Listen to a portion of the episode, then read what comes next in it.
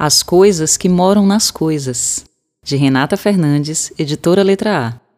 Gabriela era uma menina muito curiosa.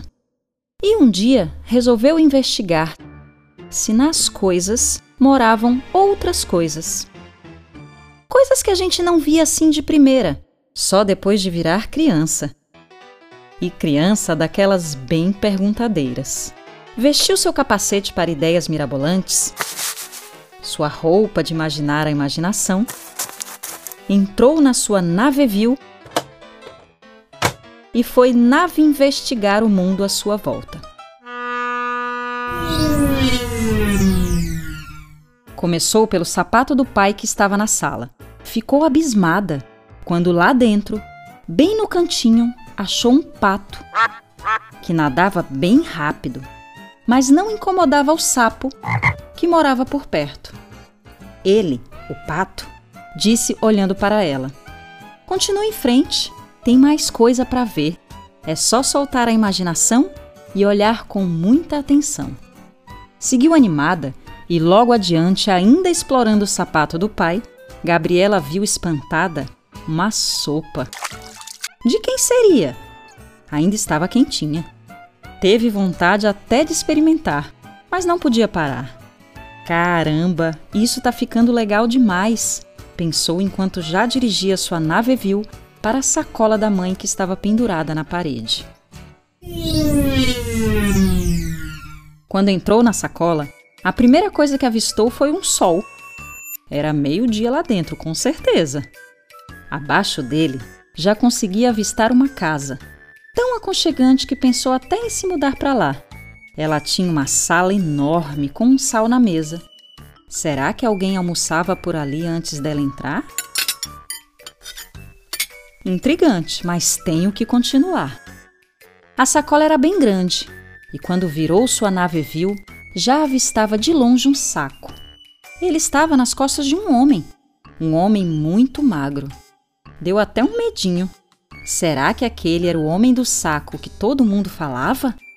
Afastou-se rapidamente. Acelerou para continuar explorando a sacola.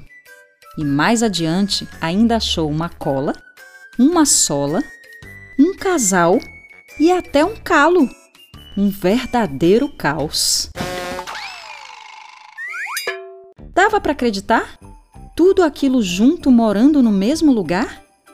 Caramba, quem podia imaginar que existia tanta coisa dentro de uma sacola? Pensou entusiasmada.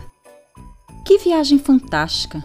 falou para si mesma, enquanto já se dirigia para o interior de um salgado que estava abandonado na mesa da cozinha depois da festa de ontem. Que louco!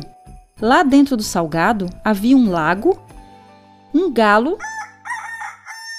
um gado e até um lado. Ela só não sabia dizer se o lado era esquerdo ou direito. Aproveitou que estava na cozinha e invadiu a sua fruta preferida, uma melancia. Lá, acreditem, se escondiam uma cama, um anel, uma meia, uma mala e até um cinema amou ainda mais aquela fruta deliciosa. Saiu rapidamente da cozinha e, decidida, foi explorar seu quarto. Logo que entrou, viu seu cavalo de madeira que tanto gostava. Será que até dentro dele se escondem coisas que a gente não vê? Penetrou fundo no seu amigo cara de pau e achou uma vaca que voa por lá. Quem podia imaginar uma coisa dessa? Na sua boneca preferida, foi ainda mais fundo. E lá deu de cara com um banco, um cabo, um cone e até um nabo. Seu queixo quase caiu. Ainda no quarto, conheceu lugares distantes. Foi ao Chile mergulhando no seu beliche. E visitou Roma entrando no seu armário. Nessa deliciosa aventura, percebeu que ganhou asa. Ali mesmo, dentro da sua casa, viu claramente muito amor em sua morada. Desse já desconfiava, só olhando seus pais. E quando ela achou que não tinha mais o que explorar, fez a maior descoberta de todas. Se chamava Gabriela porque nunca, nunca, lá dentro dela, lhe faltava alegria.